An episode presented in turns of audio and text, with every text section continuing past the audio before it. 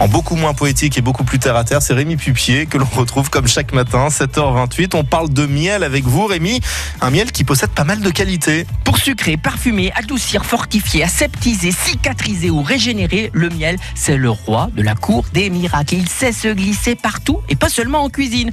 Et dans la Loire et la Haute-Loire, les apiculteurs, on en a beaucoup de miel. Et on a beaucoup d'apiculteurs. Et oui, certains innovent en concevant des savons, des pains d'épices, de l'hydromel et parfois même de la gelée royale. Et toutes ces vertus euh, des reines sont dans votre frigo pour vous donner la patate et pour aider à combattre cette maladie. Mais oui, et il y a aussi des apiculteurs qui innovent. Alors justement, coup de projecteur sur l'un de ces apiculteurs avec vous, Rémi. Et oui, on part dans le Pila, plus exactement dans le joli petit village avant le Bessa qui s'appelle Tarentaise. C'est Grégory Hospital, c'est un apiculteur heureux, happy apiculteur et passionnant. Allez le rencontrer, il vous expliquera avec brio toutes les particularités de ces miels du Pila et des curiosités gourmandes avec le miel de framboise, le miel de ronce.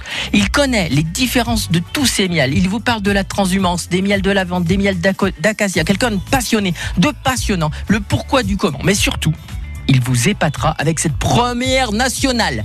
Le miel de gingembre, le miel de cannelle, le miel de noisettes et le miel à l'aïe aïe aïe.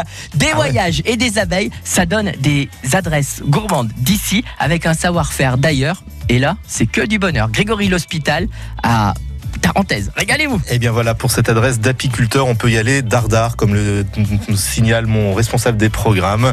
En tous les cas, le miel sous toutes ses formes, grâce à vous, Rémi Pupier, c'était ce matin sur France Bleu. Et ça